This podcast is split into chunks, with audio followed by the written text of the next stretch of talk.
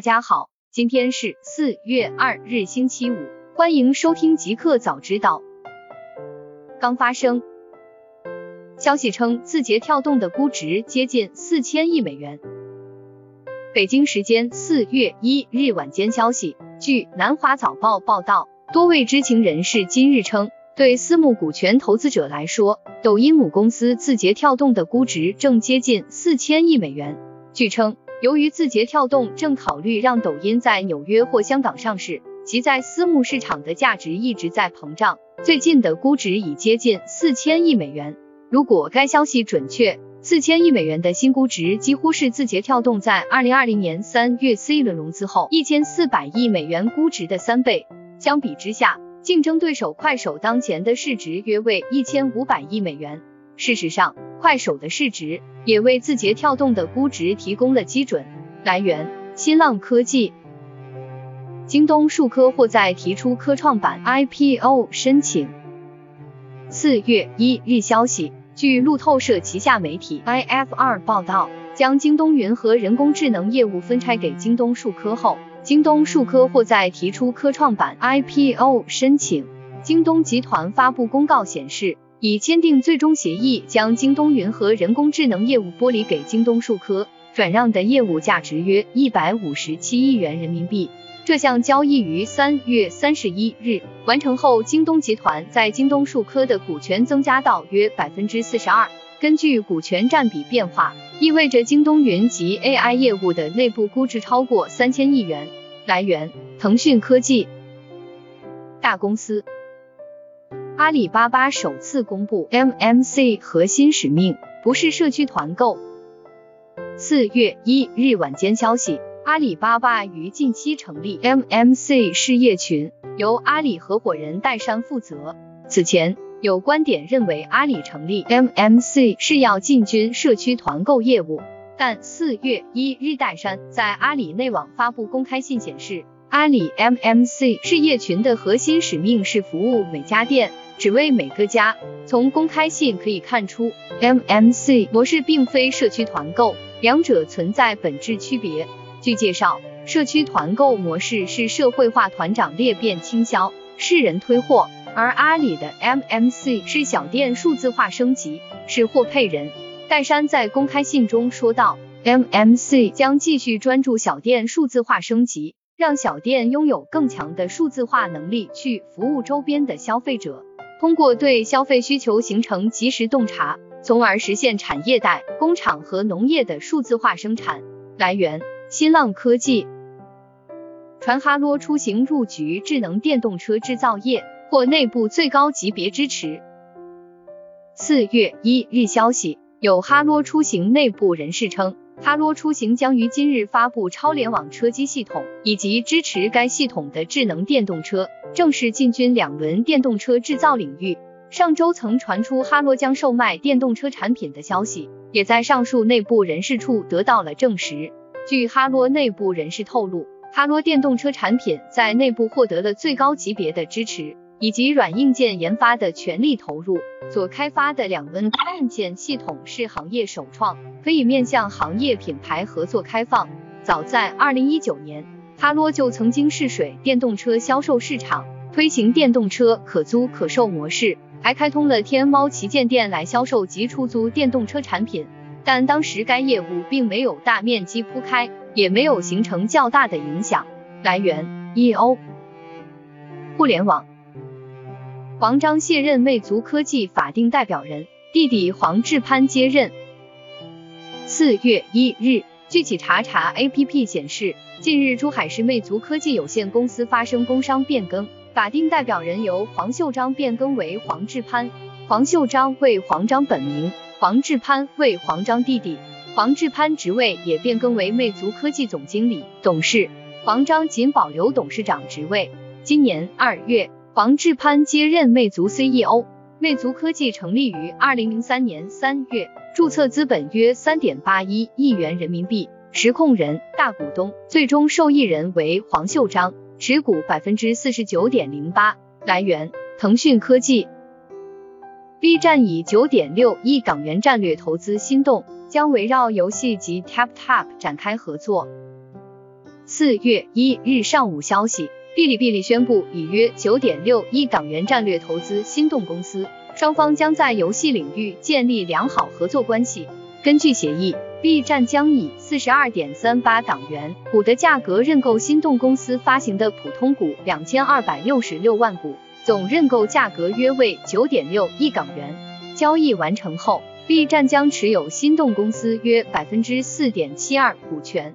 心动公司成立于二零零二年，旗下拥有《仙境传说》、RO 香肠派对、Muse Dash、人类跌落梦境等多款自研及代理游戏，以及知名游戏分享社区 Tap Tap。未来，双方将围绕心动旗下游戏以及 Tap Tap 展开一系列深入合作。来源：新浪科技。共享充电宝公司搜电与接电已正式合并。二零二一年四月一日，界面新闻独家获悉，共享充电宝品牌搜电充电与接电正式合并，双方将共同组建全新的集团公司。界面向搜电求证此消息，对方回复情况属实。据了解，未来搜电与接电将作为同一母公司旗下的两大子品牌，并保持原有的业务和团队独立运营。原搜店、街店的管理团队将与投资机构一起组建新的董事会，并实行联席 CEO 制，共同决策两大品牌未来发展战略。此次合并后，两大品牌设备租用方式、注册用户原有权益以及代理商、合伙人授权均不受影响。来源：界面。小鹏汽车 CEO 何小鹏，雷军没投资我时，我就建议他造车。四月一日消息，何小鹏在接受三六氪等媒体采访时透露，他曾建议好友兼投资人雷军造车。我一开始就建议他雷军造车，他没投资我的时候就建议。雷军不仅是何小鹏 UC 浏览器创业时期的投资人，也在小鹏汽车 C 轮融资中投入五千万美元。三十六氪了解到，小米造车初步讨论的品牌定位与小鹏汽车类似。主打强科技属性的中高端市场。问到小鹏汽车和小米汽车是否讨论过合作，何小鹏拒绝了评论。现在说什么都可能是错的。来源：三六。消息称，Epic Games 正洽谈新一轮十七亿美元融资，估值二百八十亿美元。北京时间四月一日，据知情人士消息。游戏开发商 Epic Games 正在洽谈新一轮融资，最多可能融资十七亿美元。知情人士称，本轮融资有望为 Epic Games 估值约二百八十亿美元。目前，Epic Games 已获得超过十亿美元的投资承诺，最终的融资规模尚未确定。知情人士还称，这些资金将主要来自共同基金以及其他大型机构投资者，其中许多是该公司现有的支持者。对此，Epic Games 代表拒绝发表评论。来源：新浪科技。IFR 捷成已获港交所批准赴港二次上市。四月一日消息，据路透社旗下媒体 IFR，捷成已获港交所批准赴港二次上市。报道称，公司考虑最快于下周公开发售股票。参与携程二次上市交易的金融机构为中金、高盛和摩根大通。来源：钛媒体。新产品：SpaceX 飞船将加装玻璃穹顶，可三百六十度欣赏太空景观。北京时间四月一日消息，SpaceX 公布了 Crew Dragon 载人航天器的升级计划，并公开了即将参与太空旅行计划 Inspiration 四的全体成员名单。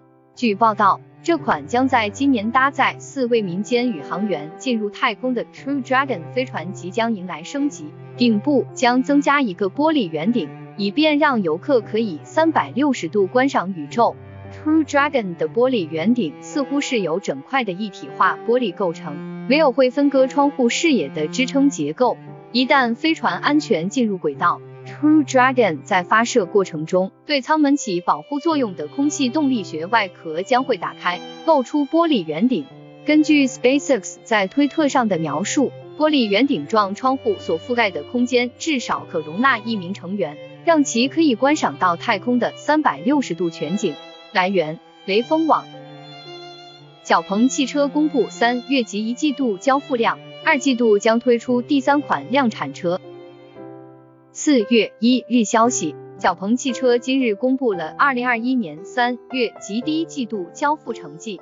三月小鹏汽车总交付量五幺零二台，同比增长百分之三百八十四，其中 P 七交付两千八百五十五台，环比增长百分之一百零三；G 三交付两千二百四十七台，环比增长百分之一百七十六。第一季度小鹏汽车总交付量一万三千三百四十台，上季度总交付一万两千九百六十四台。环比增长百分之二点九，同比增长百分之四百八十七。